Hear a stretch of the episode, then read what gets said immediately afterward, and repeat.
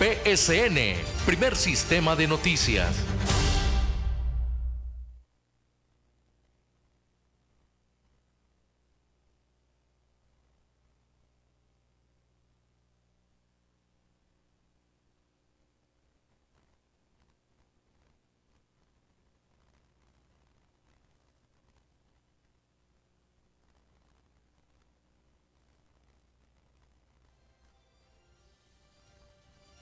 PSN, primer sistema de noticias.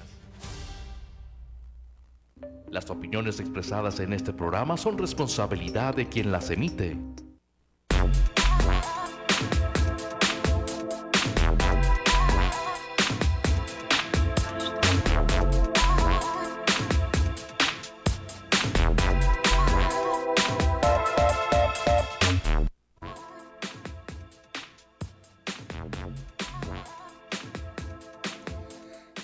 7 de la mañana con dos minutos en el arranque de este su programa Tribuna PCN.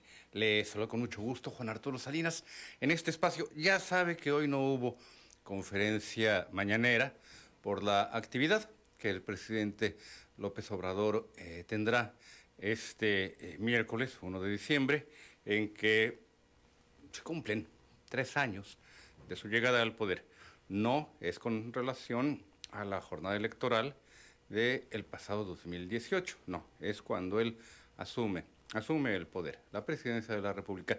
Y se trata de una actividad que, pues, allá en la capital del país, son las 9 de la mañana, ya desde temprana hora, desde eso de las 7, exactamente el mismo horario que en estos momentos tenemos aquí en el Pacífico, bajo nuestro uso horario, allá, allá en la capital del país, desde las 7 de la mañana, incluso desde antes, ya estaban registrando largas filas de personas que eh, en principio serían sometidas a revisión para ocupar sus lugares en una jornada que va a ser bastante, eh, bastante eh, larga, al menos nueve horas desde, desde, las, desde el arranque del momento en que abrieron los accesos a la plancha del Zócalo de la Plaza Mayor. Así que hoy, hoy estaremos muy pendientes en torno a esta jornada a esta presentación. Es un programa incluso con una serie de actividades que por aquí le vamos a compartir. Ya tengo en la agenda del día de hoy.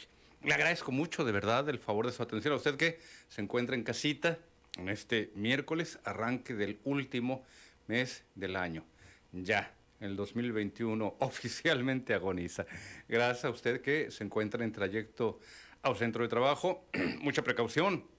Hay una neblina muy cerrada.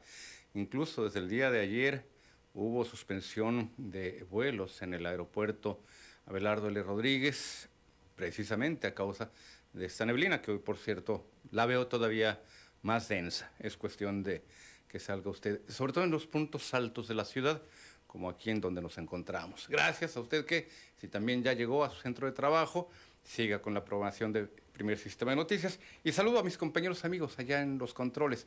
Ricardo Estrada, Karim Alonso, buenos días, ambos. ¿Qué tal, compañero Juan Arturo Salinas? Muy buenos días. A nombre de Karim Alonso, mi compañero, ya estamos preparados como siempre para llevarles la emisión del día de hoy. Es Tribuna Abierta, Tribuna PSN.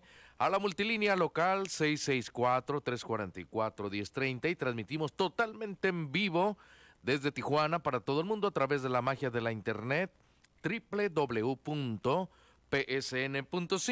En Facebook Live nos pueden encontrar como PSN en vivo y podrán disfrutar de nuestro contenido en tiempo real por televisión, canal 87 digital, sistema Easy en todo el estado de Baja California, canal 76 en la capital Mexicali y sus valles, canal 29 por aire en Ensenada y por radio XCAZ 1270 AM Radio Z13 y la tremenda 1030 AM con alcance hasta Los Ángeles, California, el condado de San Diego, playas de Rosarito, Pueblo Mágico, Tecate, Ensenada hacia el sur, Valle de San Quintín, elegido Lázaro Cárdenas, Camalú, San Telmo, Puerto Santo Tomás y La Bocana, Ojoneros en el área de Maniadero, Valle de Guadalupe, San Antonio de las Minas, El Sausal de Rodríguez y San Miguel.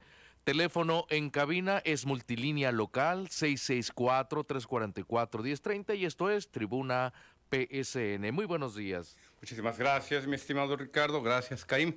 Por allí te... Ah, no, no, todavía no te lo he enviado. apenas estaba en, en ello. Te voy a enviar el link de un tema que el día de ayer abordamos y que ya llegó a eh, su solución. Le platicábamos acerca de la aprehensión, le reitero, por lo que toca al día de ayer, de un eh, funcionario del eh, vigésimo cuarto ayuntamiento, el secretario privado de la Secretaría de Gobierno Municipal, Jesús Gabriel Sánchez Farfán. Por una serie de acontecimientos, bueno, finalmente es liberado Jesús Gabriel Sánchez Farfán al no haber encontrado más elementos en su contra que el abordar, pues en este caso el conducir un vehículo equipado, balizado, es el término propio, con eh, luces e insignias. Bueno, no, no, no había tales insignias, había más bien eh, luces estroboscópicas que corresponden a las unidades policíacas y pues evidentemente este funcionario pues no, no corresponde su labor, no es en la Secretaría de Seguridad eh, municipal, sino en la Secretaría General de Gobierno. Logró también, de acuerdo a lo que informa la Fiscalía General de Justicia del Estado, comprobar el origen lícito de los 200 mil pesos, 200 y tantos mil que, pesos que ayer eh, le informé que transportaba. Y por el otro lado, pues eh, hubo quien determinó que los chats en los que ahí andaba ofreciendo droga y su merca y demás, pues eh, eran falsos. Pero fíjese que ayer me llamaba la atención este tema por el ángulo que le voy a compartir. Eh, me pareció eh, que era muy acelerada la forma en la que los elementos de la Guardia Estatal de Seguridad habían accedido y compartido las conversaciones que vía WhatsApp eh, supuestamente falsas, en este caso, eh, Sánchez Farfán había tenido con algún eh, individuo por allí, una persona con la que pues tenía pláticas de que te ofrezco allí 20 kilos de hierba, parecía corrido, ¿no? De esos de los, traían las ruedas este, repletas de hierba mala y, y demás. Pues bien, me llama la atención este ángulo como le estoy refiriendo, porque por principio de cuentas, la revisión del contenido de eh, los teléfonos celulares no está permitida a los elementos policíacos y en este caso debe eh, mediar la orden de un juez. ¿Qué es lo que ocurrió en este caso? Evidentemente, los elementos policíacos accedieron, pues no creo que muy voluntariamente, al teléfono celular de este funcionario. Habrá que eh, preguntarnos y preguntarle también, en este caso a la autoridad correspondiente, si volverá a su cargo en la estructura del Palacio Municipal, en la estructura del gobierno de la ciudad. Pero eh, como le estoy refiriendo, y aquí no es eh, abogar por una persona en particular, por un caso en particular, sino en términos generales. Y déjeme decirle, hay eh, conocidos, amigos que me han compartido que efectivamente les han revisado eh, los teléfonos celulares en el momento de una detención, lo cual pues es a todas luces ilegal. Incluso un contacto, un conocido mío, compartía en Facebook que un policía municipal le dijo, te vas a ir o no dependiendo de lo que traigas en tu celular. Pero este eh, conocido acababa de eh, adquirir su teléfono y el policía lo acusó de haberlo eh, reseteado previo a la, detención. Lo cual, bueno, también no cree usted que el reseteo de un teléfono es eh, cosa fácil en menos de un minuto, desde el momento en el que una patrulla le marque el alto. Pero esto sí se lo voy a compartir. Sí, sí hay casos de oficiales de las diversas corporaciones que revisan los teléfonos celulares y no, no tienen el permiso para ello.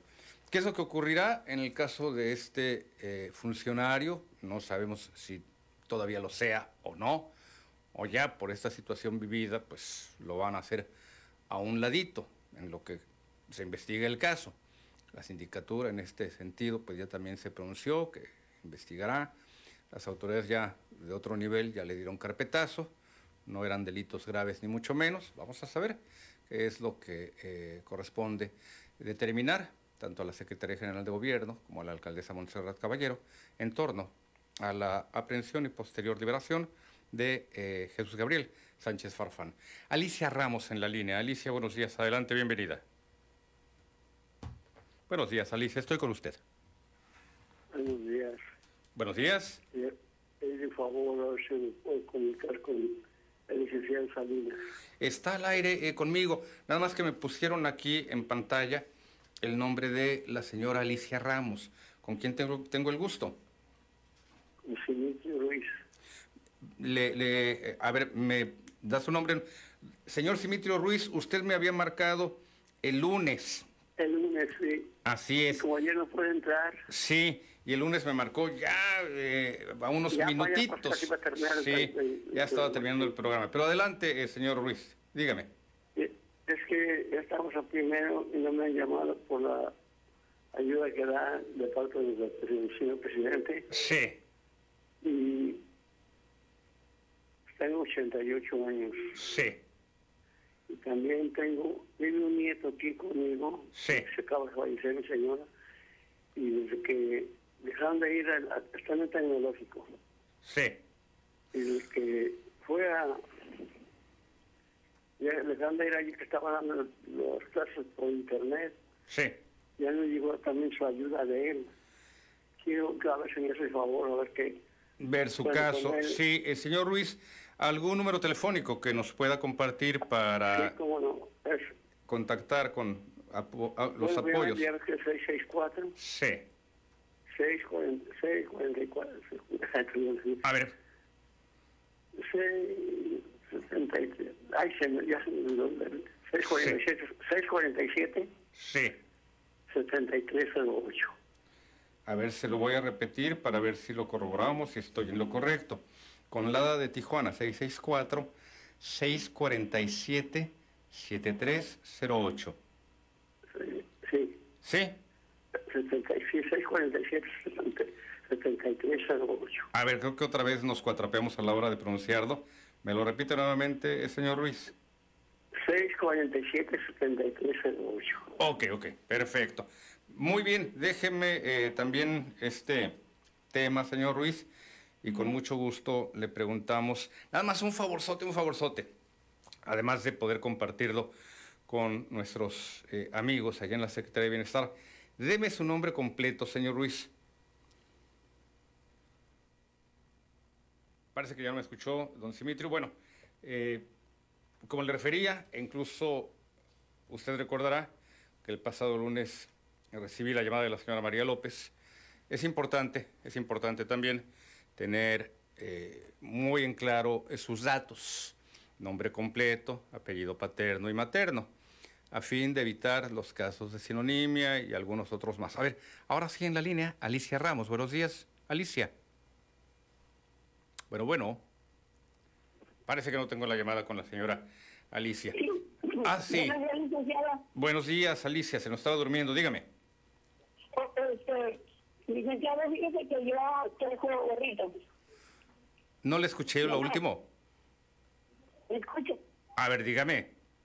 Ok, este, entonces lo que necesito es saber si algún asilo o algún orfanatorio Ajá. este, se puede comunicar conmigo para que vengan por ellos a mi casa si les interesan. Tiene que, perdone, en su casa. 60 gorritos que yo tejo. Ah, bolitas que usted teje.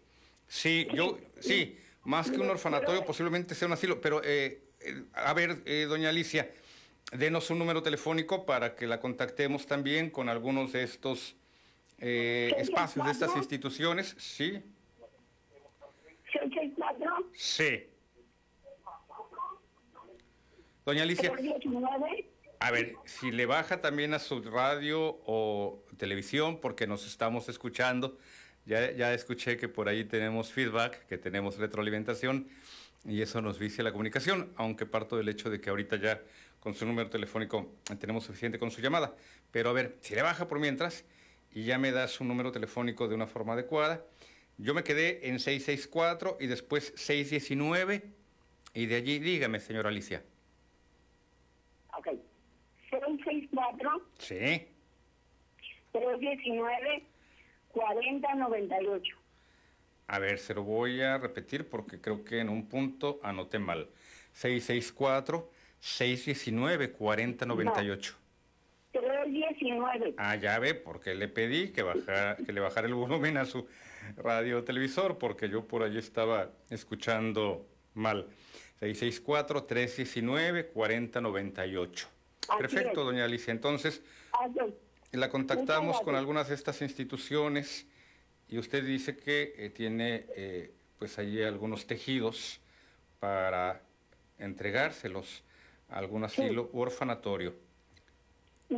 Ya tomé nota, ya tomé nota. En todo caso, eh, doña Alicia, le agradezco mucho la llamada.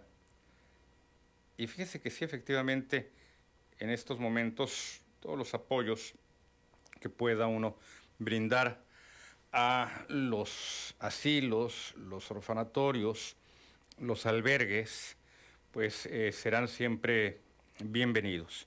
¿Por qué? Porque efectivamente, pues se trata de instituciones, eh, podríamos advertirlo, muy castigadas por una serie de circunstancias. Cuando no ha sido la pandemia, han sido otros eh, temas, otras situaciones, otros aspectos. Eh, la sempiterna escasez de recursos de todo tipo, alimentos, ropa, cobijas. Por el otro lado también lo que tiene que ver con el tema relacionado con algunos aspectos como eh, ha venido a ser la pandemia, igualmente les ha afectado.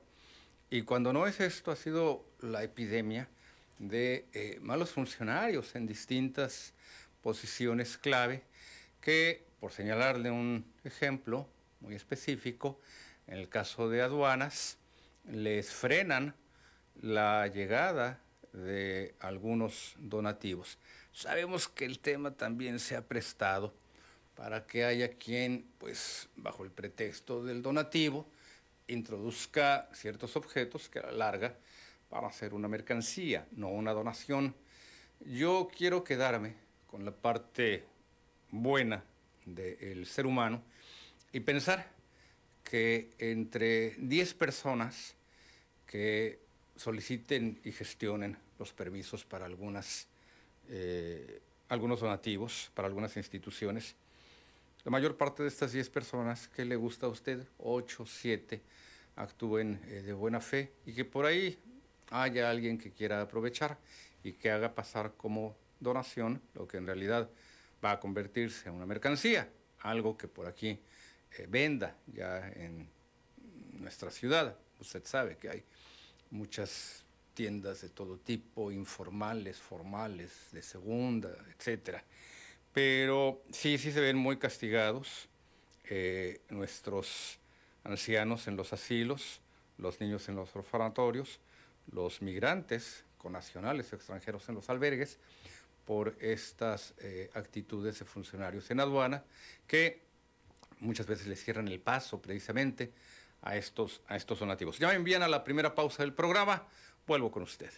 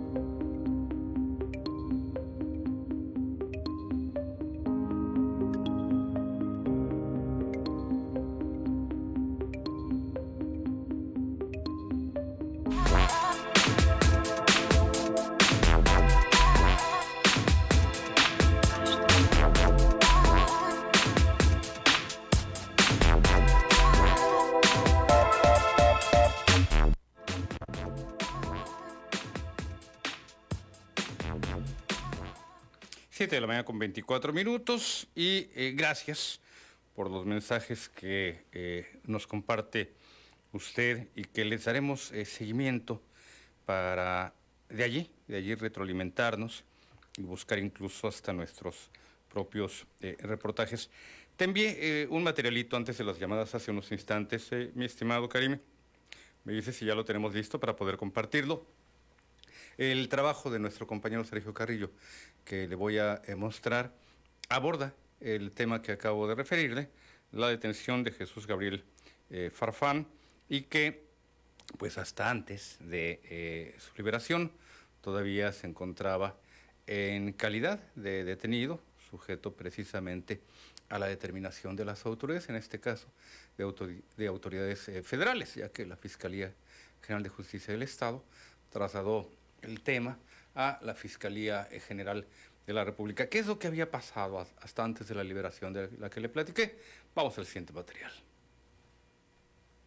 La Guardia Estatal de Seguridad e Investigación dio a conocer la detención de un funcionario del vigésimo cuarto Ayuntamiento de Tijuana. Se trata de Jesús Gabriel Sánchez Farfán, secretario particular dentro de la Secretaría General de Gobierno. La GESI compartió que estos hechos ocurrieron alrededor de las 7.45 de la noche del pasado sábado 27 de noviembre, cuando oficiales vieron circular un vehículo en exceso de velocidad sobre la avenida Ermita Sur de la colonia Santa Rosa. Los uniformados se percataron de que la unidad además llevaba luces azules y rojas como las de una patrulla, pero no no tenía ninguna insignia o logotipo de alguna institución de seguridad pública, por lo que procedieron a marcarle el alto. Tras ello, inspeccionaron el automóvil Ford Bronco color rojo, modelo 1987 y con placas de Baja California. En su interior encontraron una maleta color negra conteniendo alrededor de 277 mil pesos en moneda nacional y mil dólares en billetes de diversas denominaciones. Acto seguido, los oficiales de la GESI preguntaron a Sánchez Farfán si tenía alguna forma de comprobar la procedencia legal del dinero, por lo que ante una respuesta negativa, procedieron con su detención.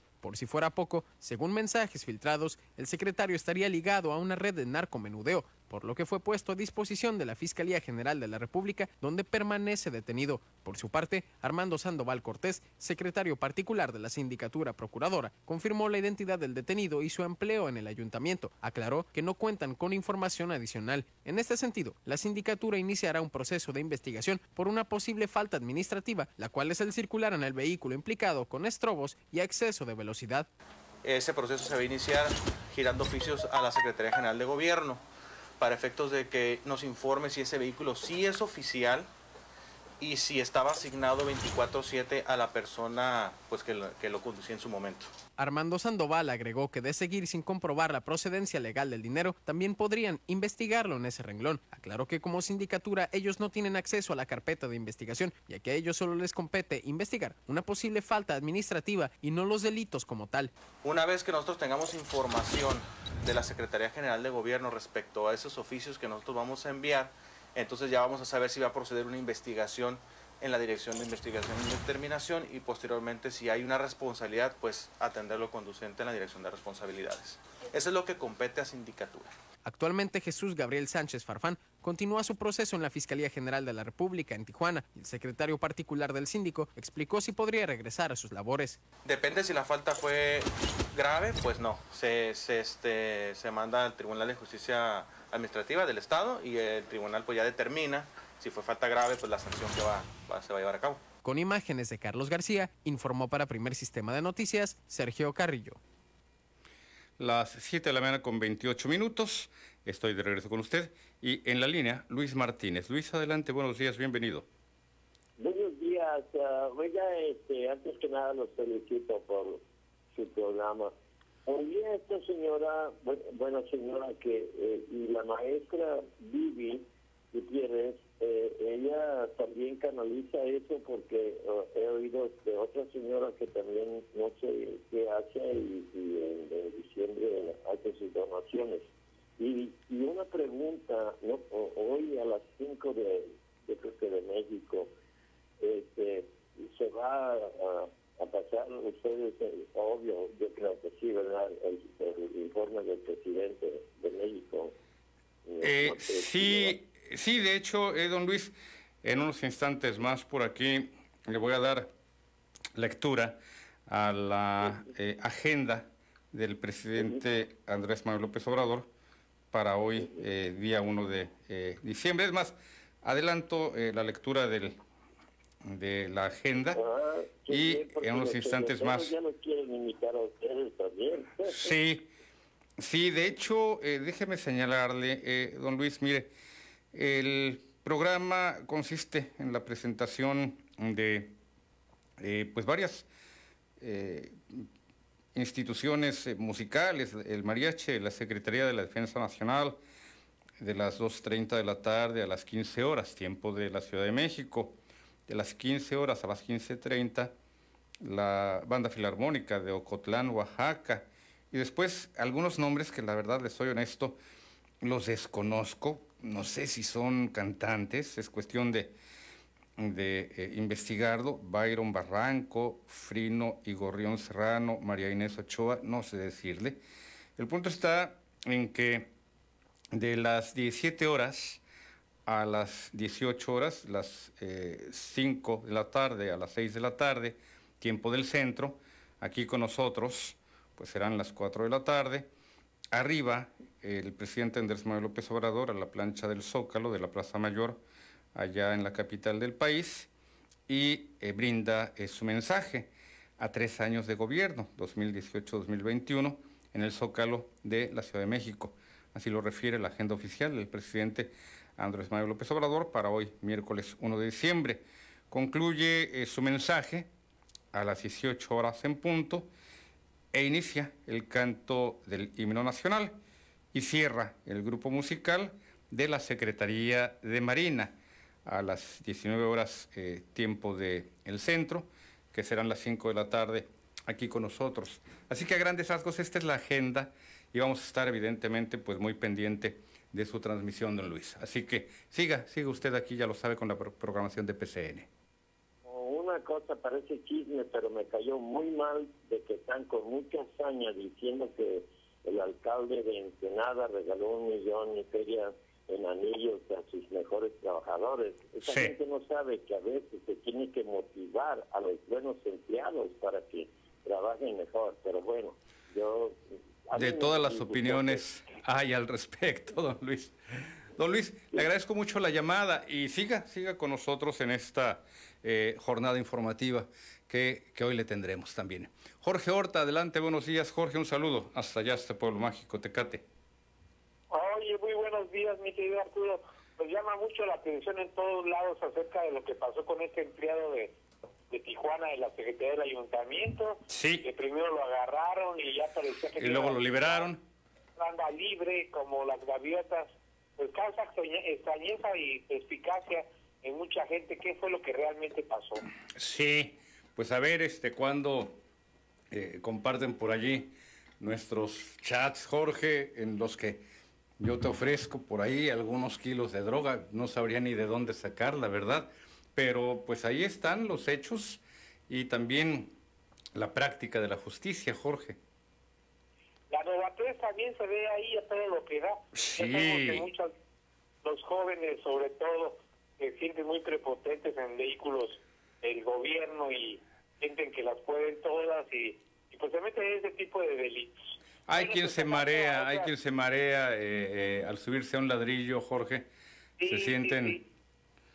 Se sienten Sí, se intocables, se divinos. Pasa muchas veces con jóvenes novatos. Bueno, pues pasando a noticias del pueblo mágico de Tecate, te quiero decir, mi querido Arturo, que el presidente Darío Benítez estuvo en la Ciudad de México y entre los trámites que realizó es probablemente la rehabilitación de una planta tratadora de agua acá en la colonia Rincón Tecate. La colonia Rincón Tecate se encuentra a la salida de Tecate por el este. Es una zona donde corre el río Tecate y es una colonia pues de las más eh, bonitas en cuanto a, a reforestación se refiere. Es una colonia muy humilde, pero que se, se fundó en un lugar donde hay muchos encinos, corría el río, era todo un paraíso hace 40 años. Pero desde hace 40 años que se empezó a fundar esta planta tratadora, ha pasado el tiempo y ahora pues es una pestilencia completa, es un drenaje ahí al, al cielo raso, la gente se ha quejado durante muchos años y tal parece que Darío Benítez ha conseguido la manera de poder rehabilitar esta planta. por lo cual pues estamos esperando que se realice, ojalá y que sí se pueda hacer esto, esta situación, ya que se reunió con el diputado encargado de recursos hidráulicos allá en la Ciudad de México y trataron este tema, eh, y los vecinos de aquí de Rincón Tecate pues están, están esperando que se haga realidad probablemente para el próximo año, y pues por otro lado decirte que la cena de negro sigue acá con los delegados que se quieren reelegir para las seis delegaciones de Tecate. Y pues siguen las malas prácticas como siempre. Vamos a ver si el día 7 se llevan a cabo las elecciones o definitivamente Darío Benítez pues va a tener que designar a los delegados ya que se andan metiendo muchas muchos los pies, ya andan haciendo uso de despensas. Y ya sabes las viejas prácticas de los panistas y los priistas. Caray, pues eh, toda una rebatinga ya en eh, Pueblo Mágico, eh, Tecate. Por cierto, Jorge, ya por lo que toca al último mes del año, que hoy arranca este mes de diciembre, hay preparativos para festejos, para celebraciones en el Zócalo de Tecate, en la plaza municipal o qué hay a este respecto, Jorge. Hemos sabido que en otras ocasiones ha habido, y por lo que toca Tecate se ha destacado precisamente por ello, mientras que en otros municipios, pues entre la pandemia y la falta de presupuesto, ha estado más retraída la actividad, incluso hasta lo que viene a ser el tema ornamental. Pero, ¿sabes si hay algún tipo de plan por lo que toca a festejos navideños allá en Tecate, Jorge? Pues adicionalmente estaba el desfile de luces que organizaba la cervecería Tecate. Pero pues ya se este, canceló el año pasado y ahora van a hacer un recorrido en carro por diferentes lugares. Una villa navideña se va a instalar en lo que son las instalaciones de la Casa Social. De 7 a 10 de la noche va a estar ahí para que hagan el recorrido. Del 10 al 12 de diciembre va a estar ahí para que la gente que viene de fuera pues también pueda venir a a visitar este lugar que se va, promete que se va a ver muy bonito Tecate de noche, va a ser una, varias villas navideñas que van a estar ahí en determinadas zonas, desde la Casa Social hasta el centro de Tecate, mi querido Arturo. Ah, perfecto, mira qué buena noticia, porque vale la pena en todo caso también considerarlo como un atractivo turístico para Pueblo Mágico. Jorge, te agradezco mucho la llamada. Un saludo allá hasta Tecate. 7 con 37. Gracias, Jorge. Un saludo y un abrazo.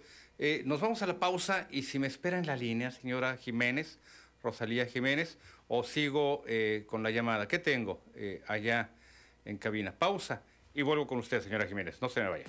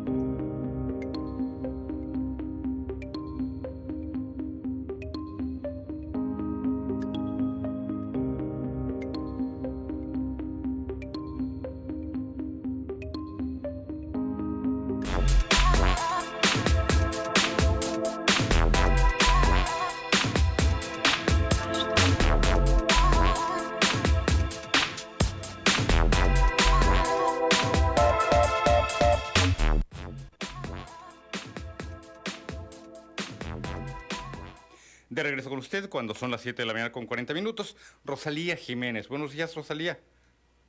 Sí, buenos días, licenciado. Adelante. Mire, este, voy a hacer una atenta invitación a todos los ciudadanos de aquí de La Morita, 1 y 2, Sí.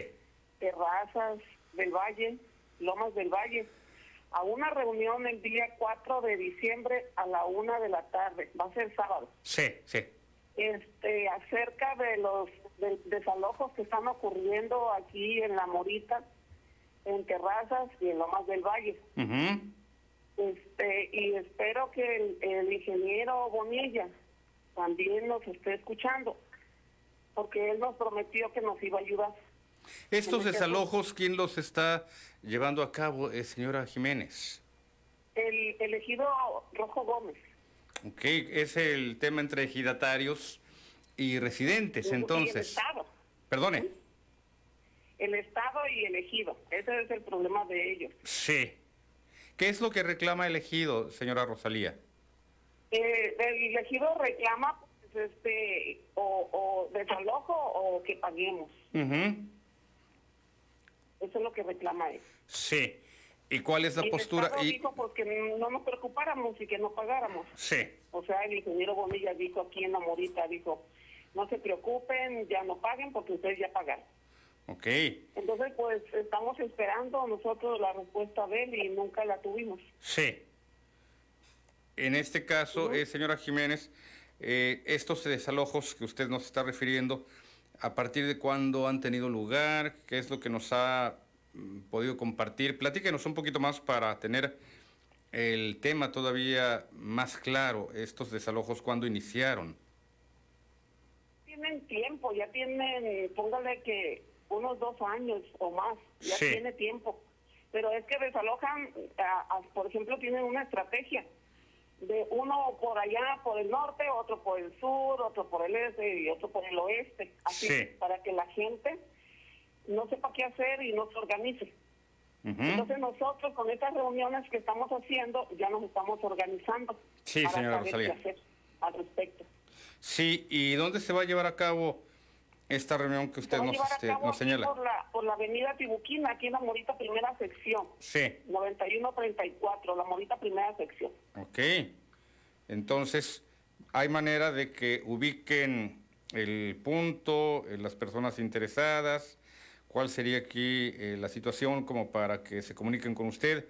¿Qué señas nos puede dar justamente para eh, que las personas, le reitero, interesadas en participar, contacten con usted, señora Rosalía? Sí. Están todos invitados. Sí. ¿Algún número telefónico o las personas Claro que sí. que puedan eh, estar interesadas ya saben? 664 Sí, 664-427. Sí, 4595 perfecto. y le hago el llamado al ingeniero Bonilla, este también está invitado, Sí. cordialmente invitado a que asista para que para que se nos informe a ver qué avances tuvo él. porque Claro. No tenemos ninguna respuesta. Le agradezco mucho la llamada, eh, señora Rosalía. Muchísimas gracias. Las 7 de la mañana con 44 minutos. Hay un link que te envié, eh, mi estimado eh, Karim, a ver si es posible abrirlo, porque pertenece a un grupo. Tú me dices, tú me dices si lo podemos eh, compartir con el auditorio o si tienes dificultades, ya que puede tratarse de un eh, de una publicación cerrada para quienes no forman parte de este grupo. Me avisas, en tanto, mire, eh, le pongo en antecedentes. A propósito precisamente de temas urbanos, en este caso, pues la- las molestias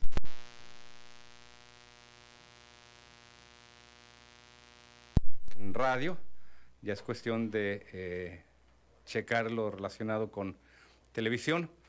En tanto, le sigo muy rápidamente la planta de, eh, electricidad. Eso sí le puedo eh, señalar. Le reitero, le estoy hablando casi casi a ciegas porque entiendo que cuando esto ocurre sí tenemos todavía señal de, de radio. ¿Es así, mi estimado Ricardo? Ah, perfecto. Entonces, radio sí tenemos. Lo único que vamos a resetear es el equipo de eh, televisión porque tuvimos un apagón, nos saca del aire eh, en cuestión de segundos, pero es mínimo porque eh, por lo que le estoy señalando, en radio continúa nuestra señal, en radio continuamos todavía eh, con usted. En televisión es cosa nada más de buscar aquí el, ándale, exactamente, el reset de los aparatos y recuperar la señal en cuestión de unos instantes. De hecho, ahorita en televisión lo que usted eh, verá es solamente eh, nuestro back, nuestro fondo, tribuna PCN, y ya en unos instantes más recuperamos eh, la imagen. Por lo pronto le voy compartiendo, voy empezando a compartirle este tema. Mire, parece que de hecho ya estamos, estamos al aire. son solamente segundos, gracias precisamente a la planta de respaldo con la que contamos. Le señalaba que en distintos puntos de eh, la ciudad, y estoy seguro que esto ocurre en todos los municipios de Baja California, por no decirle que en todo el país, lo que sucede es que por lo que toca a Tijuana, pues todavía es más conflictivo por el acelerado ritmo de crecimiento que registran algunas edificaciones en puntos estratégicos de Tijuana, como si usted se da una vuelta por aquí por la colonia Cacho, Gabilondo y algunas otras más, verá que es una constante la construcción de eh, edificios, muchos de ellos muy altos y que tienen allí pues un buen número de condominios, pero también esto implica una serie de temas y de problemas urbanos que esperamos que también entre las compañías constructoras y la autoridad eh, tomen cartas en el asunto, porque llegan a convertirse en un eh, problema por lo que toca precisamente a la circulación, al virtual, cierre de vialidades sin que medie la petición oficial ante la autoridad para hacerlo. Si una compañía constructora va a cerrar una vialidad, debe de notificarle al gobierno de la ciudad. Y en este sentido, pues vienen también los reclamos y las quejas por parte de los vecinos como le estoy indicando, se llegan a presentar este tipo de casos. Ahorita en unos instantes más le digo, este, ya le voy a compartir este material del que le estoy hablando. Tú me dices, Karim, eh, cuando lo tengamos listo. Ahorita, bueno, vamos a estar también un poquito, eh, eh, no le digo que a ciegas, porque ya avanzamos bastante, se restableció la señal de televisión en cuestión de segundos. Y ya, en unos instantes más recuperamos por aquí lo que tiene que ver con este, este tema, este video. A ver, creo que entras al grupo, pero no sé si puedes entrar, y ahorita que está la computadora o por aquí por el WhatsApp me dices, Karimi, si podemos compartir el video, no lo que viene a ser el, tema del, grupo, sino única y exclusivamente un video que es el que te estoy compartiendo. Porque si efectivamente vas a abrir el grupo, sí, ya, ya vi que el... Ah, es que sabes qué, no, aquí señala que este grupo es privado y no vas a poder eh, compartirlo con el, con el auditorio. Más bien soy yo el que no va a poder compartirlo con el auditorio. Bueno, mire, le platico. Se trata de una eh, construcción eh, de muy buen tamaño que se levanta, que es construida entre el Boulevard de Aguacaliente y la calle Santa María por una parte y la calle Manuel Doblado por la otra. Y no es posible, por lo que toca a los vecinos, circular cuando los camiones pesados pues están allí descargando eh, material, los eh, que le puedo señalar también, eh, entran las revolvedoras y demás. Esta imagen, la que le estamos compartiendo, es el otro ángulo de estas calles que pues a veces son bloqueadas. Incluso esta misma, usted allí verá el cruce de Gobernador Lugo, se con la calle Santa María. También en ocasiones es cerrada por cuestión del de, eh, avance de los trabajos, de las obras. Sin embargo, aquí el punto medular de esta fotografía que le estamos compartiendo, a ver si le hacemos un poquito de zoom hacia el punto donde alcanza a apreciarse esa camioneta, mi estimado Karim.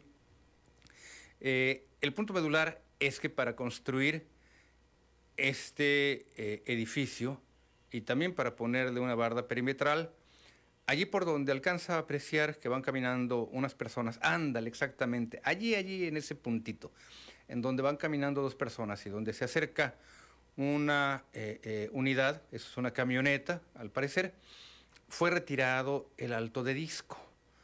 Y en este caso, bueno, pues para ello debe de proceder igualmente la petición formal ante la autoridad para llevar a cabo ese retiro. Le parecerá insignificante quizás el tema, pero déjeme también decirle que este eh, punto, que aparentemente pues es eh, algo muy sencillo, ah, bueno, pues quitaron un alto de disco y después lo van a reponer, puede representar una serie de temas que una aseguradora, sobre todo, ahorita le voy a decir por qué una aseguradora, y eh, sus abogados lo puedan defender debidamente.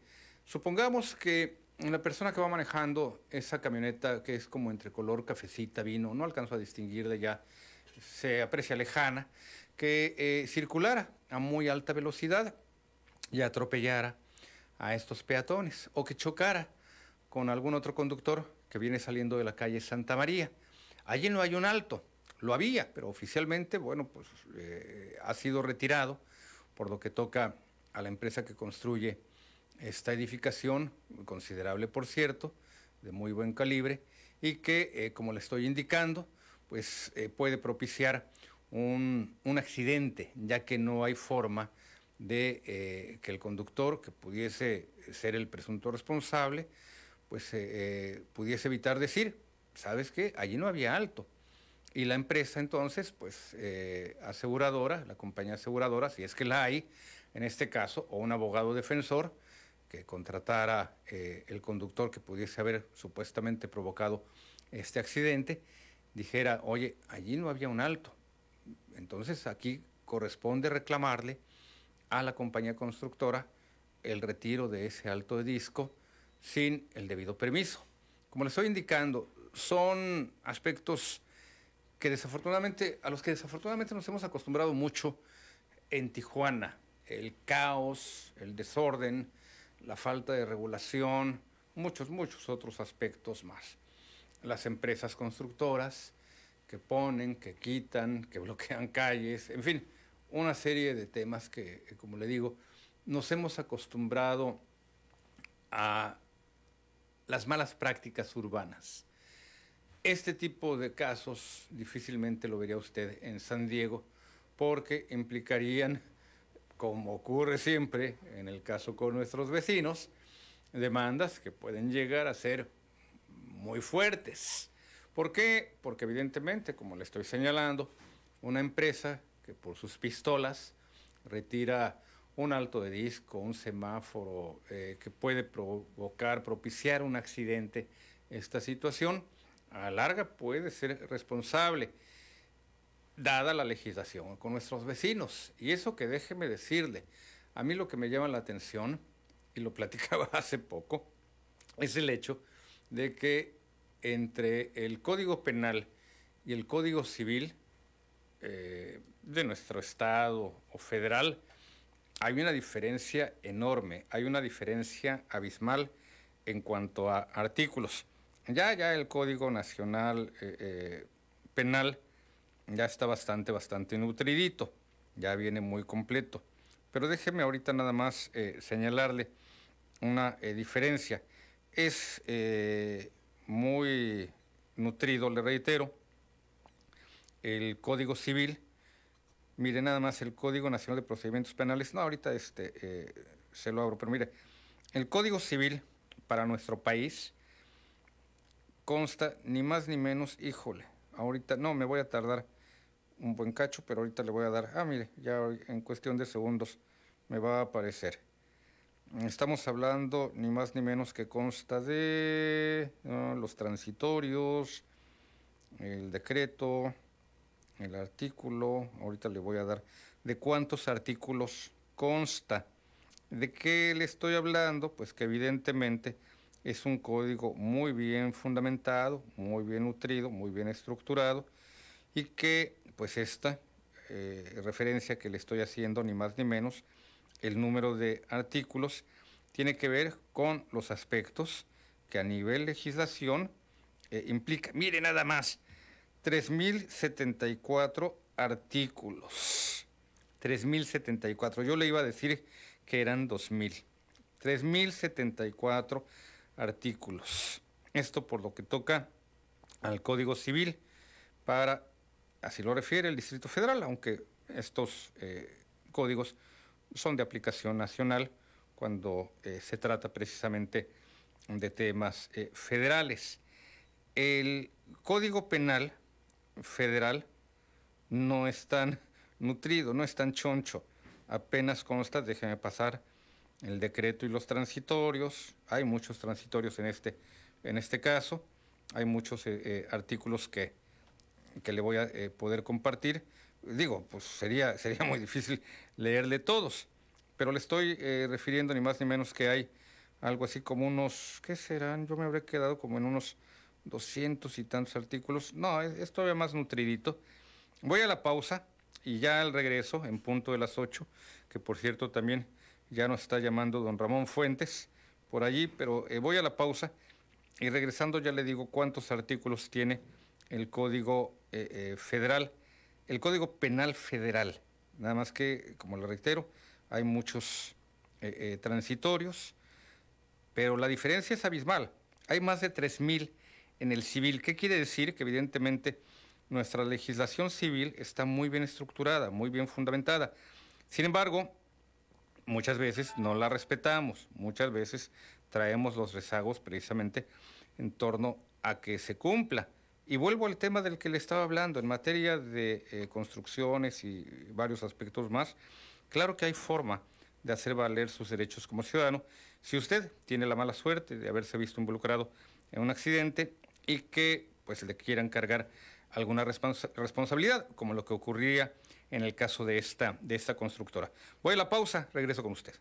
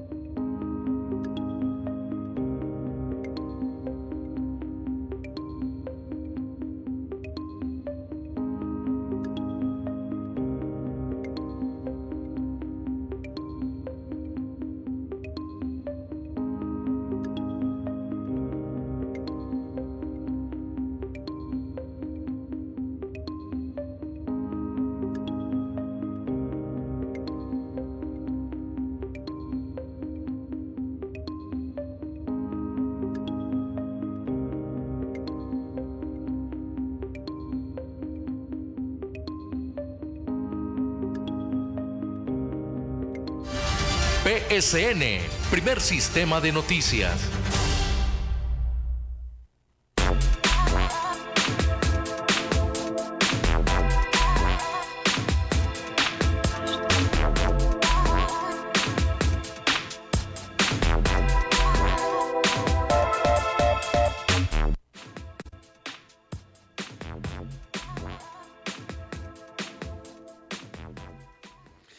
Las 8 de la mañana en punto en la línea, tal como le señalaba hace unos instantes, don Ramón Fuentes. Don Ramón, buenos días, bienvenido. Bueno, ya, amigo. Adelante, don Ramón. Aquí estoy como siempre, batallando un poquito. Pero pasando lista, pasando lista. No se preocupe, bienvenido. Parece que se les fue la luz y pues ya sabes cómo se puede hacer. Sí, así es. Pero la recuperamos, recuperamos la señal muy rápidamente. Sí, fue rápido. Oye, Juanito. Sí. Eh, eh, que, que a, ve- a veces este, siempre hemos, hemos platicado tú y yo el gran el gran estatus que te da trabajar para el gobierno. Sí, Eh, te da muchas este, facilidades de conectas y este, hacer llamadas y, y más si tienes este, vara alta, pues olvídate, no pasa nada, es como si al contrario tienen que pedirles disculpas. No sé si recuerdes al, al diputado de Gastelum que le agarraron con, con ese polvo blanco llamado este, nieve. ándele, talco, era talco o harina. Era talco. ajá. Era harina. Y entonces, eh, Juan, y eso de que no te revisan los celulares, no, mi hijo, te revisan hasta el OBDR, como decimos, ¿no? Por eso No, le estoy no, no. diciendo. Yo, no- yo sé que en la práctica, yo sé que en la práctica es otra cosa. Es una cosa muy muy fea, Juan, Sí. que cualquier poli- cualquier policía, ¿eh? de cualquier de cualquier rango que de cualquier rango que sea, te detenga. Si eres un ciudadano común, así como yo, es mejor que muchas ¿sabes qué es lo que traigo de mi celular cuando salgo? Sí. que casi no salgo. Eh, traigo las fotos de mis perritos. Porque no, hombre, te agarran la, la, foto de, un- de tus nietos o algo, hay una cosa, Sí. en la alberca, de un lado, no, fíjate, y, y más si los agarran así con, eh, bañándose en sus alberquitas ahí en la casa, ¿no? Con, Ujú. con su bañándose con sus, este, sus chorcitos y todo, no, hombre, te, te acusan que tienen causa de pornografía infantil, no, está gacho todo eso de los policías, y, ellos- y ellos lo saben que no deben de hacerlo y lo hacen, y como le, como le dijo, según lo que traigas ahí tu celular, te vas porque te buscan, te, le- le- no, y si, pues, si no copelas, pues cuello, carnalito. Copelas o cuello. mañana, Juanito. Le agradezco la llamada, eh, don Ramón. Ahorita abordamos nuevamente el tema que don Ramón pone en esta mesa. 8 con 3. Patricia Aguilera, adelante Patricia, buenos días, bienvenida. Patricia, estoy con usted. Parece que perdimos la llamada con la señora Aguilera. Ayer yo le platicaba del caso de Emma Coronel, quien pues recibiría sentencia la tarde de este martes. Y así fue, finalmente. Recibió una sentencia de tres años de eh, prisión. Todavía no le tengo el dato acerca de si los nueve meses que ella eh, ha pasado en la cárcel, ha pasado detenida, le vayan a ser contabilizados como parte de su sentencia, precisamente. Pero lo que sí que eran de esperar eh, cuatro años máximo de prisión tras declararse eh, culpable de una serie eh, de cargos. De lo contrario, de haber ido a juicio, habría enfrentado, incluso la posibilidad de ser castigada pues, de una forma mucho más fuerte. Hay quienes advierten que hasta le iba a tocar por allí una cadena perpetua, pero queda, queda en eh, tres años, en este caso su sentencia. Así lo determinó un juez federal de Estados Unidos, quien sentenció a la esposa de Joaquín Guzmán Loera, Emma Coronel, a 36 meses de cárcel y cuatro años de libertad condicional. Bueno, pues mire, la libertad condicional como sea, pero las criaturas, ¿verdad? Luego de que se declarara culpable de los cargos de narcotráfico, así como lavado de dinero. Emma Coronel había sido arrestada el 22 de febrero en el Aeropuerto Internacional de Dulles, Washington, y había entregado al gobierno de Estados Unidos un millón y medio de dólares procedentes del narcotráfico. Ahí está, ahí está, ahí está la lana, ¿no? Es algo así por el estilo. Así que, pues es lo que le puedo referir respecto a ese tema. A mí, lo que me llamaba la atención de una forma, mm, que le puedo señalar, molesta, era el hecho de que esta mujer presumiera en redes sociales de vestidos, de bolsas, de zapatos, ya sabe usted, todo lo que eh, les gusta lucir. En, en Sinaloa, en la tierra de Emma Coronel, aunque ella nació, según tengo entendido, en territorio estadounidense y por consiguiente tiene esa ciudadanía, pero en eh, Sinaloa han acuñado el término de buchonas, creo que por la referencia a las palomas, de buche muy amplio, a las mujeres precisamente eh, presumidas de este tipo de, eh, de bienes, de vestidos, de joyas, ropa, bolsas, zapatos, carros y demás. Y aquí, en el caso de Emma Coronel, no le estoy diciendo que eh, todos sus bienes procedieran del narcotráfico, herencia del Chapo Guzmán, ni mucho menos. Ella ha señalado que su familia cuenta con recursos, muy legítimo todo ello.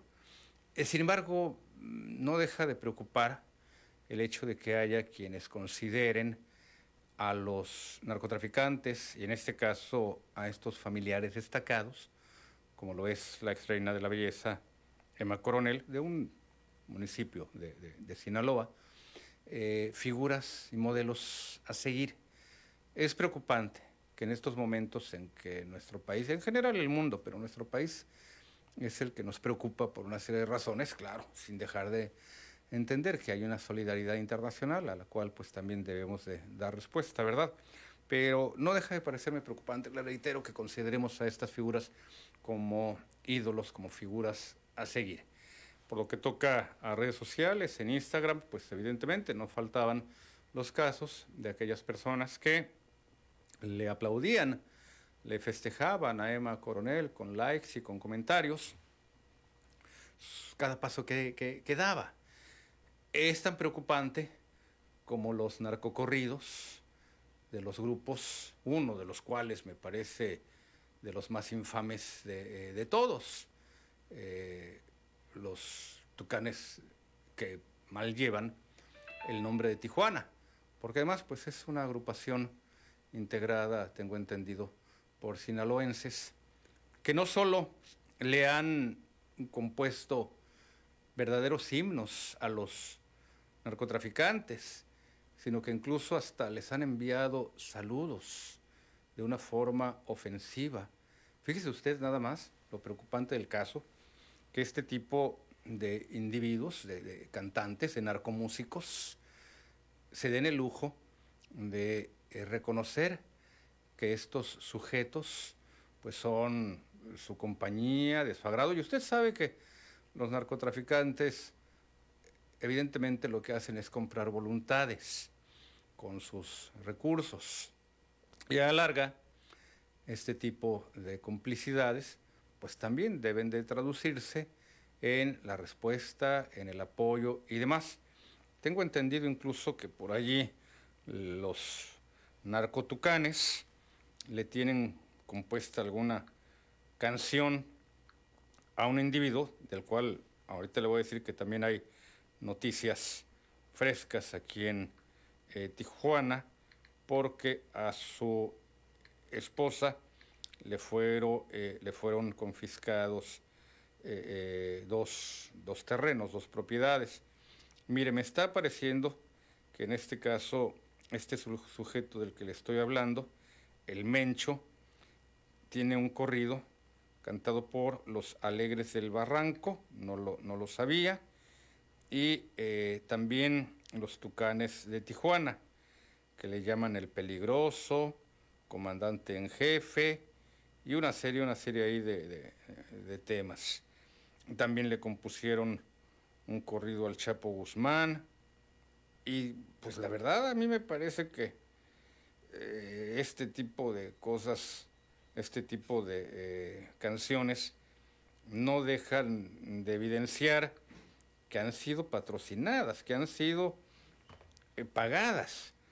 Es como si usted va ahí al Tenampa y demás y le eh, pide al mariachi que le cante una canción, pues sí, ahí están, ¿verdad? Van a ser 120 pesos en el Tenampa y así por el estilo. Pero imagínese cuánto recurso necesita usted para que le compongan una, eh, una canción. Le refería que había noticias precisamente en, en torno al caso de este eh, sujeto, el Mencho, porque a su esposa, Rosalinda González, le fueron confiscadas al menos dos propiedades en nuestra ciudad. Pero ahorita le eh, platico un poquito más. Tengo en la línea a don Manuel Vidauri. Don Manuel, bu- buenos días, adelante, bienvenido. ¿Cómo ha estado el señor? Muy bien, muchísimas gracias. Don Manuel, adelante, díganos. Pues para recomendarle todo tipo de calacias con corridos narcos. Sí, me imagino. Eh, los taxis rojos de Pinos Presa, el centro. Sí, Este, eh, eh, yo en muchos taxis, ¿verdad? De otros colores, ¿verdad? Pero los, los rojos, Sí. ahora. Este, con choferes muy mal hablados, muy groseros. así como yo. No, no, no, no. eh, son, son, son tus maestros. Eso sí. Sí, porque es gente acapulqueña, es que el costeño es muy claridoso, por la verdad. Sí, Y luego como traen radio, se vienen hablando por radio y, y no se miden, ¿verdad? sí. Este, eh, hay, hay otras rutas donde los choferes son más, más decentes, pero de vez en cuando se les sale una grosería, pero cuando se encuentran con otro. Sí, Yo voy a estar por cuál sí, pero pues son razón. Pero los, los de las rojas vienen hablando por celular en altavoz, Ujú. otros conectan al estéreo. sí, y, y vienen hablando palabras sexuales ahí, ¿verdad? Que te des una idea, sí, y los demás que lo conocen, más seguido. sí, No todos, ¿verdad? claro. Ah, también hay, hay gente muy tranquila. Sus ¿verdad? excepciones, sí. ¿verdad? Entonces, este, eh, pues eh, eh, una vez le dije yo al compañero, ¿verdad? Le dije PCN, le dije, no voy a decir nombre, ¿verdad? Le dije, oye, vivimos en un país echado a perder. Y me contestó que él no lo miraba así. Sí, Eso fue el conductor del programa de mediodía. sí, No voy a decir el nombre. ¿Verdad? Este, y me sacó de onda porque yo lo aprecio mucho, que pues él es un locutor muy muy viejo, ¿no? Eh, Me recuerda mucho a mi niñez. Sí, es mi amigo, yo lo aprecio mucho. Inmediatamente me, me, me dio contra, me dijo, no, no, no, no, es cierto, sí. yo no miro un país echado a perder. Oye, mi hermano, ¿qué no ves? ¿No miras el desastre? ¿No miras el desmadre que tenemos? ¿Qué no miras que a cualquiera de nosotros se paran un grupo en un carro y te quitan un carro si, si les gusta? sí, Y ahí te esculcan y te roban. Y si te pareces a alguien, ahí te pueden pegar un balazo en la cabeza. Por simple analogía. Es lo que estamos viviendo en este país. ¿eh? Claro, eh, es imposible ¿eh? que, que la delincuencia acabe con toda la población, no es su trabajo. ¿eh? Este, hasta puede haber delincuentes que te saluden muy amable. ¿eh? ¿Qué onda, ¿Cómo estás? ¿Cómo estás? ¿Sí? Pero las cosas que se están viendo, sí, Oye, en, en, en, en, eh, se acaban de ver unas noticias donde ya usaron carros bombas y todavía no calificamos eh, en un país este, golpeado por un terrorismo. ¿Dónde se usan los carros bombas? ya sabe usted, los ya. países árabes. sí, los países en guerra. Ajá.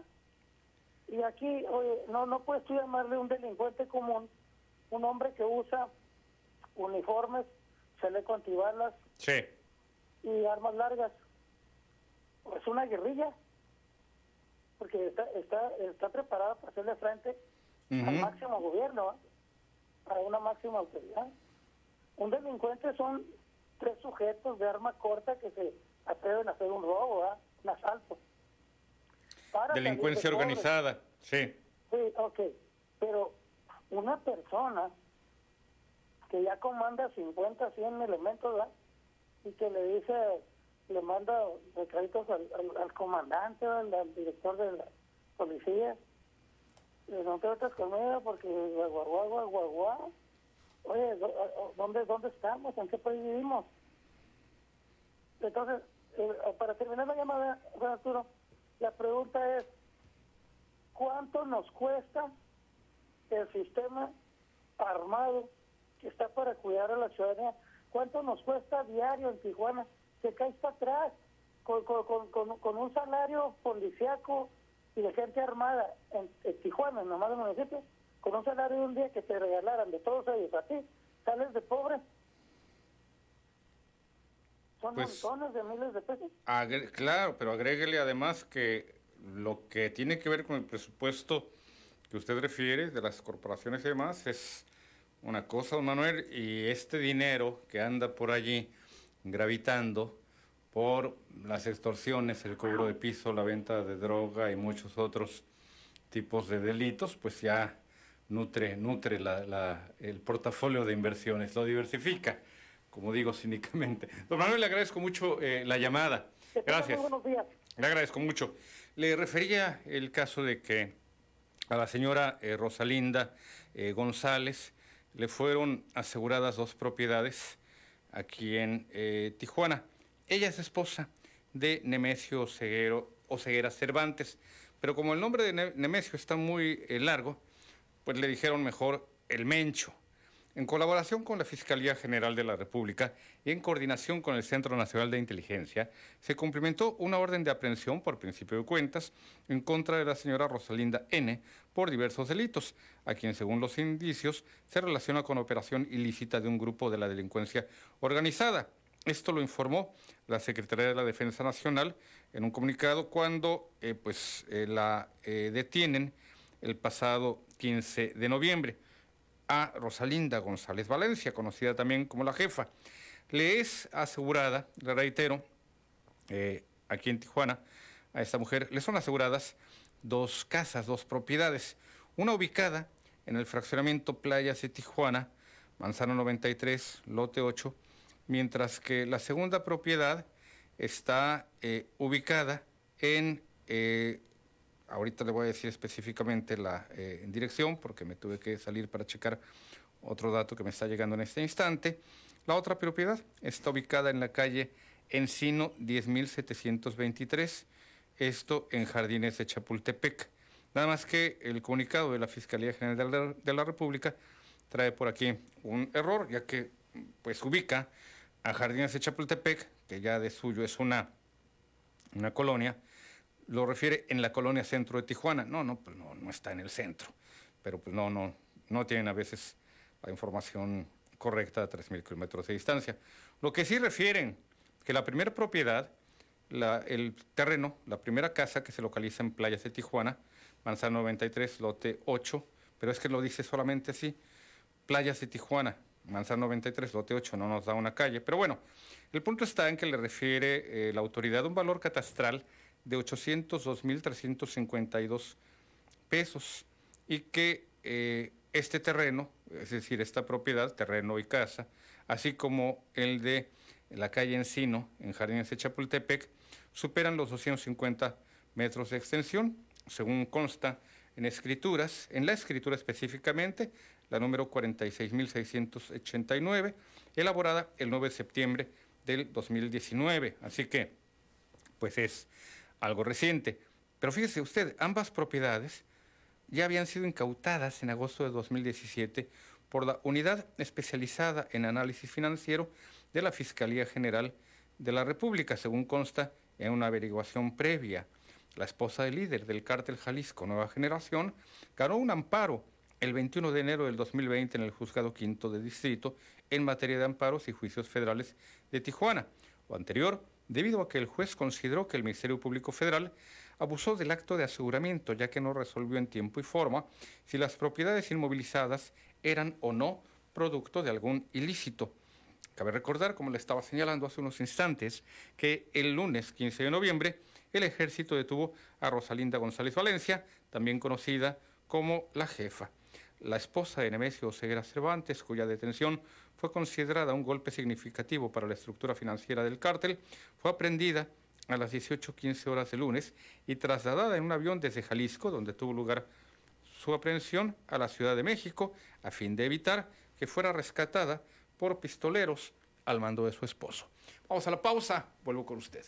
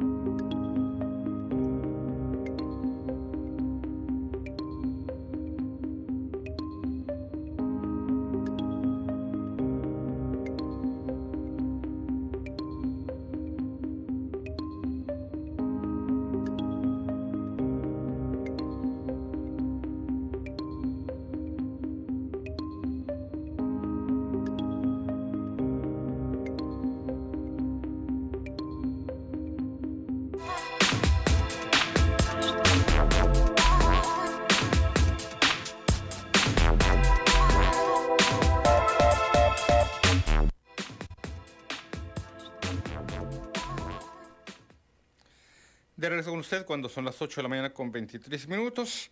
Y ya eh, le quiero referir que si usted no eh, ha efectuado sus, sus compras decembrinas al otro lado de la frontera, híjole, pues le esperan por ahí largas, eh, larguísimas filas para poder cruzar, como conocemos el término, aquí nuestra frontera, al, al otro lado.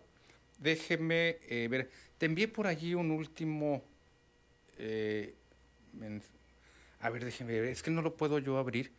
Te envié un reportaje sobre el tema de las, de las fronteras, es que aquí no lo puedo abrir, mi estimado Karim. A ver, tú me dices si ya lo, si ya lo recibiste, porque no me está eh, apareciendo que te haya yo, que te lo haya yo enviado. A ver, tenemos antes la, la llamada de Patricia Aguilera y ahorita checamos si este eh, tema, el de las filas, ah, no, sí, parece que sí te lo había yo ya enviado. Regresamos, regresamos y lo compartimos con el auditorio y lo platicamos eh, de la mano de la, de la audiencia. Patricia Aguilera. Adelante, Patricia, hace rato se nos fue su llamada. Sí, ahora sí, buen día. Buenos días, Patricia. Sí, mire, este, quisiera hacerle una pregunta.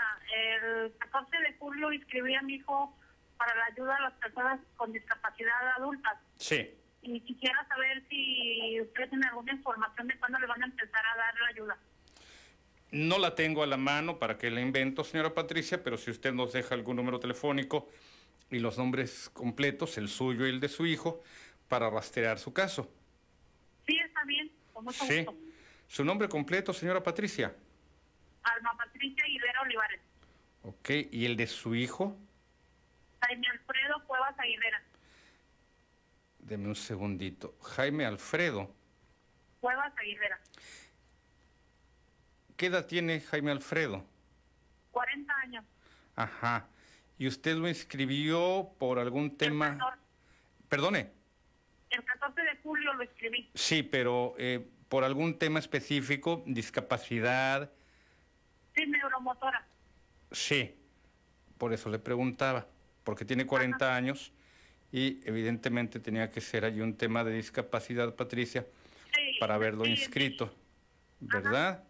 El 14 de julio. ¿Me da algún número telefónico en donde podamos contactarla? Sí, es 664 Sí, 122 sí, 56 sí. 02. Perfecto. Mire, le voy a compartir este tema a nuestros contactos en la Secretaría eh, eh, de Federal, eh, Federal de Bienestar. Entiendo que algunas personas están hoy ocupadas con lo que tiene que ver con este tercer aniversario del gobierno del presidente. Me habían enviado mensajes en cuanto a actividades que ellos iban a llevar a cabo este día, pero eh, se los vamos a compartir, sobre todo eh, para esperar respuesta. No le digo que hoy mismo, sí lo más pronto, pero yo calculo que entre mañana y viernes ya le tendré yo una noticia. Si yo no me comunico con usted, Patricia, lo hará nuestra compañera Marión Castro Luna, quien me ha estado ayudando a dar de seguimiento. ¿Le parece? Sí, muy amable. Gracias, Patricia. Y eh, lo mismo que en los casos anteriores, eh, nada más, eso sí, manténgase usted al tanto, manténgase alerta de su celular, porque el pasado lunes que compartimos algunos números telefónicos, eh, me respondieron de la Secretaría de Bienestar. Fíjate que no contestan en los tres teléfonos que me estás compartiendo. Tuve que volver a hacer el rastreo para llamar a las personas que habían solicitado orientación en torno a sus apoyos. Y si efectivamente tenían dificultades con sus números telefónicos, se les habían bloqueado, no los encontraban. Y yo entiendo que conforme avanzamos en nuestra edad, a veces hasta las cosas más cotidianas se nos, se nos complican. Pero sí, si en este caso eh, estamos atentos a los teléfonos, vamos a lograr evitar que una llamada importante se nos, se nos pierda. Es el caso, ahorita, bueno, ya me llevo de tarea, el caso del señor Simitrio Ruiz, el caso de la señora eh, Patricia Aguilera, y como le refiero, en algunos otros, que aquí ya hasta los tengo subrayados en amarillo, me encontré con esta situación de quienes habían tenido alguna dificultad para eh, poder responder. La señora Gloria Estera Cuñalovera, Ligia Lisbeth eh, Escoto, le, eh, ahorro el apellido paterno. Bueno, es solo Gaistoa, pero sí efectivamente mantenernos atentos a nuestros teléfonos. Precisamente el caso de don Francisco Álvarez. Don Francisco, buenos días, adelante, bienvenido. Señor Salinas. Sí, buenos días. Escuchándolo y, y Pero no me han llamado. Sí, lo que usted es que efectivamente, don Francisco, como estoy señalando, como estoy señalando, las personas que estoy, eh, a quienes le estoy refiriendo, casos como el suyo, están ocupados ahorita en la actividad relacionada con el tercer aniversario del gobierno federal. Por eso, y, le, le, marcaron y usted no contestó. Y yo también le marqué y no contestó, don Francisco. ¿A qué hora me llamó, ya? ¿Cómo que a qué hora le llamé? ¿Eh? Anteayer. Me, hizo la llamada. Sí. Le marqué a su teléfono anteayer y también no contestó y usted me dijo que tenía dificultades. sí, que, no, que usted tenía dificultades para encontrar su teléfono. Sí. ¿Sí o no me lo dijo? Sí, sí Pues usted y yo platicamos. Yo le marqué a su celular, don Francisco, y usted me dijo que no había podido encontrar su teléfono. Estoy atento. ¿Sí? ¿Cómo no? A ver, pero entonces, ¿estoy diciendo la verdad o no, don Francisco? No, me está diciendo la verdad, sí. Sí. Entonces... Yo tengo mi número también, está prendido desde las 5 de la mañana ya. Sí, pero como le digo, ni hoy ni mañana le van a hablar. Hoy, hoy no, pero mañana, bueno, posiblemente sí. Les voy a insistir. Es más, usted me dijo que no podía encontrar su, eh, su aparato telefónico, don Francisco. Y todavía me está preguntando si le llamé o no, o quiero le llamé. Oiga, no. Le pregunto porque yo ayer dejé los teléfonos prendidos. Sí. El de mi casa y el, y el celular. No recuerden, sí, bueno, yo no tengo el teléfono de su casa, usted solamente me dio un eh, número telefónico que quiero pensar que es el de eh, su, su celular, pero aquí lo tengo, Francisco Javier Álvarez Rocha, 664165. 9467 y la, eh, eh, y la eh, leyenda aquí no contesta, porque efectivamente don Francisco no nos respondió a la primera llamada y tampoco le respondió a las personas en la Secretaría de Bienestar. Señor Salinas, ¿sí? Y una disculpa. Sí. No, no, no, de ninguna forma es un tema de eludir lo que usted nos señala, don Francisco, pero como le digo, a partir de que se nos dificultó que le eh, pudiesen eh, llamar en la Secretaría de Bienestar, de nueva cuenta tengo que volver a los procedimientos. Usted me dejó el tema, de, el tema de su caso, 65 años de edad, con problemas de capacidad visual, el tema de su hijo, pero como les señalo, eh, lo que me contestaron es el señor Javier Álvarez no respondió la llamada. están abiertos mi mis celulares. Perfecto, don Francisco. Le agradezco mucho la llamada, don Francisco. Nuevamente, eh, la recomendación, sí, manténgase usted eh, atento, porque volvemos a eh, iniciar el procedimiento, volver a hacer las llamadas, como ya escuchó don Francisco, que incluso me preguntó qué hora le llamé, pues sí, sí, le había llamado.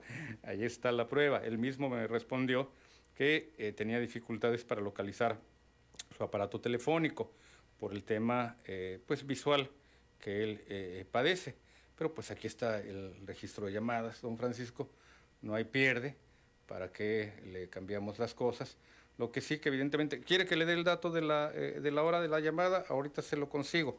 Lo que sucede es que pues aquí ya son varias las llamadas que he tenido que hacer, tanto con nuestro, ahorita le voy a decir, eh, don Francisco, le marqué el lunes, es cuestión aquí de que cheque el historial, y que eh, aquí está, 165-9467, le mando captura de pantalla si es necesario para que corroboremos, el 685-1683, que este, este fue el caso que también nos presentó en este programa la señora Gloria Esther Acuña Loera, 685-1683, el teléfono de don Francisco. Y pues sí, sí, si me pregunta qué hora le llamé, pues aquí está, aparece el lunes, 10.40 de la mañana. Vamos a la pausa, yo vuelvo con usted.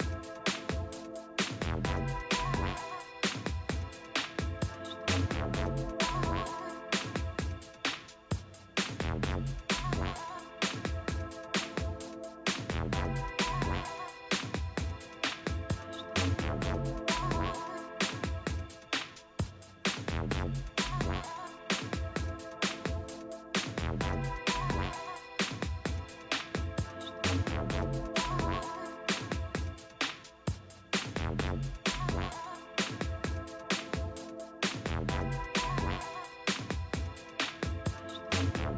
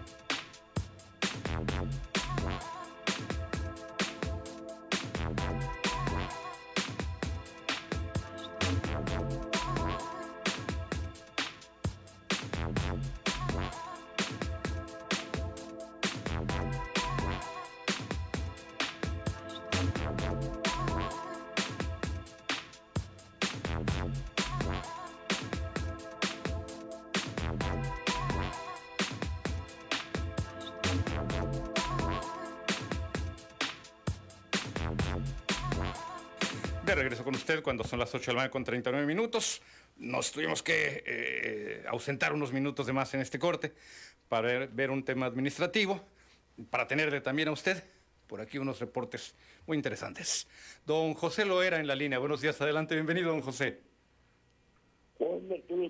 Adelante, señor Loera. Chaval, que me atendió eh, vía teléfono.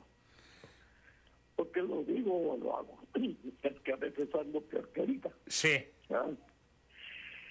Y hay personas que me dicen, oye, ¿me están gruñendo o me están ladrando? Ajá. No, no, no, de ninguna manera le vamos a decir que nos está ladrando, don José. No, no, eh, le atendió eh, Ricardo Estrada allá en la línea. Sí, bueno, es que, bueno, les digo, le respondo yo a la gente cuando me dicen, ¿me estás gruñendo Sí. me estás ladrando?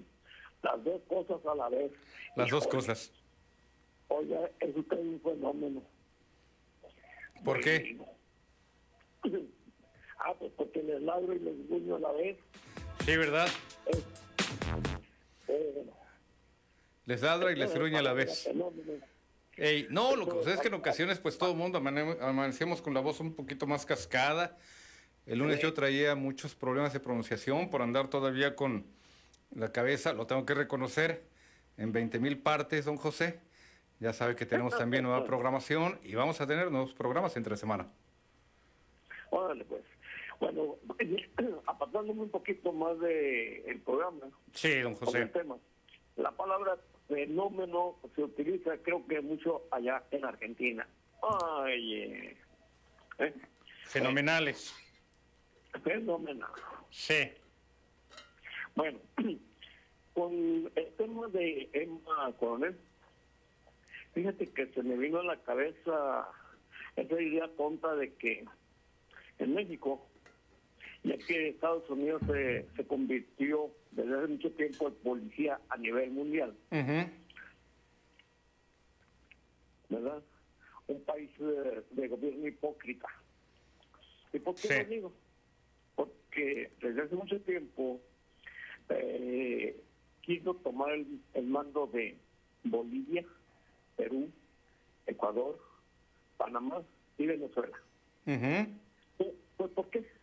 Pues porque en esos países se da esa planta que en un tiempo pegó mucho, el producto, la coca. Sí. Eh, aquí en México tenemos eh, un paraíso eh, en sí, aún en los eh, desiertos de México, pues se pueden dar otras cosas. Fíjate que lo voy a decir y me voy a, llevar una regañada tuya. ¿eh? Bueno, que México se convirtiera en un país narco. Así ya Estados Unidos no tendría que ir a buscar a esos cinco países y tener exactamente eso de, de poder, eh, pues, a ese, la droga de ella. Protegería a México porque aquí tendría todas las drogas que quisiera y le vendería al mundo entero, ¿verdad? Así como lo hizo Gran Bretaña con Hong Kong, ¿verdad? Ujú. que a final de cuentas les alcanzó también a ellos la droga, por, eh, pues ya sabemos por qué, ¿verdad? Así estaría Estados Unidos. Y como dije en, en un principio, Estados Unidos es un país de gobierno hipócrita, que a las 10 de la noche ya no sale nadie a la calle. Pero eso sí, los que trafican con droga, pues son los que se mueven en la calle, ¿verdad? Dando las 5 de la mañana, muchachos, se les acabó su tiempo, váyanse porque van a empezar a trabajar la gente de bien. De bien, volver. Bueno, recuerde también, don Ricardo, que el día de ayer yo hablaba acerca de que en Estados Unidos no había empresarios ligados al narcotráfico, no había lavadores de dinero, no había capos señores de la droga, lords of drugs, como ellos mismos definen. Allá todo mundo es honesto, limpio, impoluto, mm, ejemplo de canijos, hijos de su suerte, don José. Allá, allá en Estados Unidos es otra cosa. todo mundo es un santo. Sí, así es. Oye, pues ahí están los meros cabezones, Juan Arturo. Ahí están los consumidores, que deje usted. Eh, no, no, no, y los cabezones que manejan. Así es, de los cuales, pues imagínese, no tenemos ni noticias. Acá sí, nos eh, eh, despelucan algún empresario vinculado al crimen organizado y salen por allí temas, propiedades y demás. Allá, no, no, no, todo mundo, allá se pierde todo. Cualquier pista y demás, todo mundo, le reitero, es un alma de Dios. Don José, le agradezco mucho la llamada. En la línea, don Ricardo Sánchez. Buenos días, adelante, bienvenido. Bueno, aquí es Arturo. Adelante. Primeramente, felicitarte por los logros que has hecho, al gran esfuerzo que has tenido y a la evolución que ha tenido la, la empresa en la que tú eres el gerente general. Mi respeto y mi admiración porque el reconocimiento que te hicieron a ti y a Enrique Méndez. Ah, Un abrazo poquito, con sí. todo respeto. Gracias, don Ricardo. Con todo cariño. Gracias. Y la otra es, perdóname que te vuelva a molestar, pero sucede que no le ha llegado a, a mi suegra su dinero Sí, desde septiembre. septiembre, en el caso de ella. A ver, lo metemos junto con los casos pendientes que traigo, don Ricardo. Ya usted me ha dado su número telefónico, yo lo tengo, le he marcado y también me ha dado el nombre de su suegra. Pero para efectos de evitarnos buscar por aquí entre mis archivos, ayúdeme, don Ricardo, con el nombre de la señora y nuevamente su número telefónico para que lo podamos compartir. Felipe Rodríguez, que pues una palabra lo engañaron. Sí, el caso de don Felipe, a ver, don Ricardo, nada más déjeme regresar al tema de su, de su, de su suegra y ahorita nos vamos al otro tema. Eh, a ver, eh, don Ricardo, ¿me da su, eh, el, el nombre, el nombre de su suegra, por favor? Teresa García Bravo. Teresa García Bravo. Ok, como le digo, sí ya me lo ha proporcionado usted, pero no quiero eh, perderme, pues nuevamente tardar en buscar. Su número telefónico yo lo tengo, así que no, no hace falta. Bueno, ¿sabe qué? Sí, pásemelo de una vez. Le voy a decir por qué. Le acabo de hacer reset para eliminar por allí eh, archivos residuales y que de repente se nos llenan los celulares de basura. Y muchos contactos, de muchos contactos me aparecen los teléfonos, pero no los nombres. Me da nuevamente su teléfono, don Ricardo, y por aquí le vamos a contactar eh, a nuestros amigos allí en la Secretaría de Bienestar su tema para que la señora Teresa García pues revisen por qué no recibe su apoyo desde septiembre. Sí. Sí. 64. Sí. 625. Sí. 77. 17. Sí, Como le digo, estoy seguro de que por aquí lo debo de tener, pero para efectos de evitar que no vayamos a eh, tenerlo por ahí traspapelado. Eh, de el tema que me señalaba también de don Felipe, ayer contacté con eh, personas que van a canalizar su tema para eh, saber si alguna fundación le puede ayudar.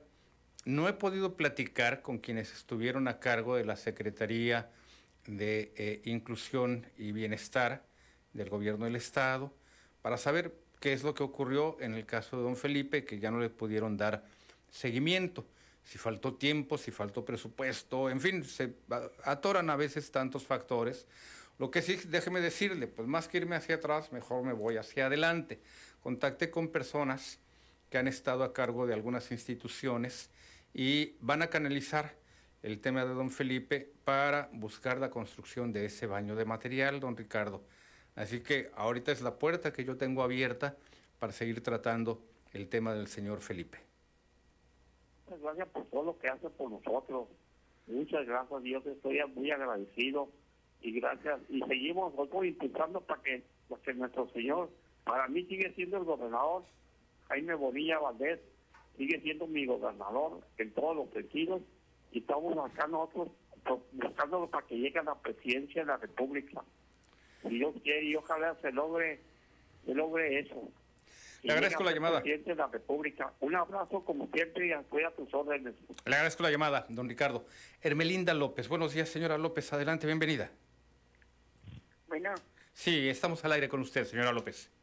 ah, disculpe, disculpe, disculpe que lo moleste. No, no es ninguna molestia. Fíjese que yo este, tengo, este, ah, soy una persona discapacitada visual, visualmente. Sí. Y este, hace como dos años ya fui a, a, a ver si me ayudaban ahí el, lo, que, lo, lo- la- lo que ayudan ahí el gobierno. Sí. ¿A dónde fue específicamente, señora López? Fui una vez a Plaza Ríos, una vez estaban apuntando ahí por fuera del Calimax, Ajá. mesa, y ahí me punché una vez Sí. y nada. Sí, algún Y otro módulo. año fui a, fui a allá a Plaza Río, Bueno, cerquita, a la Secretaría de Bienestar. sí, a la Secretaría de Ok, Bienestar. que no está en Plaza Río. Está a tres calles, pero ya, ya nos estamos orientando un poquito más, porque le, le pregunto para saber si su gestión la hizo ante el gobierno del Estado, gobierno federal. Entonces, usted tiene un problema de discapacidad visual y no ha recibido su apoyo, quiero, eh, quiero suponer. Hágame un favorzote, eh, señora López, ¿me da su nombre completo? Melinda López Ramírez. No tiene segundo nombre. No, no. Ok. ¿Y algún número telefónico en el que la puedan contactar? 680 664 Sí, 689 sí. 17 62. 62, ¿verdad? Sí, Ok. este es fijo, este es fijo y usted vive más o menos por el área de la mesa. sí, aquí en Los Pinos. Ujú, Ok. Este, y, y le digo que ya dos, son dos años y pues Sí. nada, y ya fui al tercer, este año y Sí. me dijo muchacho, ¿sabe qué? Espérese a que cumpla mejor los 68 años Sí. y este para y es más fácil. Bueno, ya, ya ahora el, Y el- el este, piso, el piso del apoyo es de yo dije, 65 años. Sí. ¿Qué edad tiene, por cierto, señora Hermelinda, si no es indiscreción? 68. Dije, bueno, ya voy, ya voy a, en septiembre voy a cumplir, ya falta poco. Sí. Entonces ya empezaron a decir de los 60, y- de 65. Así fue. Entonces ya fui al del que está aquí en Los Pinos. Ok. Está aquí en la vía. Yo, mi casa está casi pegado porque Sí. yo no cruzo la vía. Y, y está el, ese salón ese que está ahí. Sí, sí, el centro Y, comunitario. este, y luego, y luego mi esposo, llévame allí a... a dice que se apuntado 65. Eso fue en junio. Ujú, Y fui de vuelta en junio y pues nada, Sí. nada, nada que me llega y este fui a fui mi esposo ayer allá a la Plaza Río y dijo, no, digo, espérese a que la llamen. Sí. No, pues espere y espere y pues nada, Sí, no. ya tiene, ya tiene tiempo, como usted señala, doña Hermelinda. Déjeme rastrear su caso, ya tengo su nombre completo y pues vamos también a preguntar sobre eh, su situación. Y manténgase, lo bueno es que usted tiene ahí un teléfono fijo, por eso le señalaba, incluso Sí. más o menos me da una idea por su clave de inicio en donde en donde está ubicado su, eh, su domicilio. Pero manténgase eh, al pendiente, señora Hermelinda. No le digo que hoy, porque le insisto, eh, funcionarios de la Secretaría de Bienestar están atentos al Sí, tema del evento de la toma de protesta, del arranque del gobierno de Andrés Manuel López Obrador, que tuvo lugar hace tres años, y de esta forma, pues hoy yo sé que va a estar muy difícil contactarlos, pero le vamos a echar ganas para ver su tema y los otros pendientes entre mañana jueves y este viernes 3 de diciembre. ¿Le parece, señora Hermelinda? Ya no nos escuchó al final, yo creo, pero de todos modos ya quedó, ya quedó al aire eh, el tema. Las 8.53. Alcanzaremos a compartir, mi estimado eh, Karim, el material que eh, hace unos instantes te envié. ¿Cómo han estado de largas estas filas para cruzar al otro lado de la frontera, llegando incluso, fíjese usted, desde San Isidro hasta casi la central camionera? Vamos al siguiente material. A pesar de ya tener varios días con la frontera abierta, las aglomeraciones de los automovilistas se siguen suscitando, sumándolo a esto a los gaviotones, que aprovechan la ocasión para hacer de las suyas generando más tráfico. Las filas llegaban hasta la central camionera, más de 500 carros para cruzar a los Estados Unidos. Como unas tres horas. ¿Te parece bien, mal? ¿Cómo Súper mal, bien despacio. Y luego la gente está cortando en esta línea cada rato y es que la hace más larga. ¿Se metieron gaviatones? Unas 10, 15 personas por lo menos. Otros ciudadanos comentaron que especialmente hoy la fila ha sido demasiada comparada a otros días, ocasionando cansancio por estar dentro de su auto. Ya vamos para tres horas. Van a ser tres horas. Tres horas. Sí, oiga. Ok. es- ¿Ya tiene tiempo cruzando? ¿Es primera vez? No, ya hemos venido otras veces, pero ¿se yo nunca había hecho tanta línea como ahora. Dos horas de la 20 de noviembre. Del puente allá. ¿Y cómo se ha sentido? Pues cansado ya. Algunos expresaron que esperaron cruzar hasta pasadas de las 12 del día, creyendo sería más rápido. Sin embargo, fue todo lo contrario. Tres horas haciendo fila. ¿Desde qué parte de la ciudad viene? ¿Perdón? ¿Desde qué parte de la ciudad viene? De la Morita allá por el Florido. ¿Cuántas Sí. veces ha cruzado? Ahorita ya tenía ratito que no cruzaba. pues, Yo pensé que estaba vacía ahorita. Y está peor. No me quise venir en la madrugada. Dije, no, ya como a la una, dos de la tarde ya está vacío. No, hombre. está- No, está bien. Como- sí, como tres horas. Salí a las 12 de la casa. Agarré la fila como a las doce y media. ¿Qué horas son ya? Ya, ya son las 3 de la tarde. 10 para las 3. Sí, sí, es mucha fila. ¿Cuánto tiempo lleva haciendo fila? Dos horas. Dos horas. ¿Y cómo se ha sentido en este tiempo? Mm, pues bien, la verdad sí. ¿Lo ha tomado con tranquilidad? Sí. Desde que empecé a hacer la línea dije, tengo que tener tranquilidad. ¿Desde qué parte de la ciudad viene? Mm, yo vengo de Otay. Con información de Joana Mejía e imágenes de Abril Baez para Primer Sistema de Noticias. 8 con 55, tiempo de despedirnos. Ya llegó por aquí Gaby Colina para encabezar su programa. Y pues ya, ya, además ahí ya me están marcando. Despedimos. Pásela bien. Mañana tenemos una cita aquí en Tribuna PCN.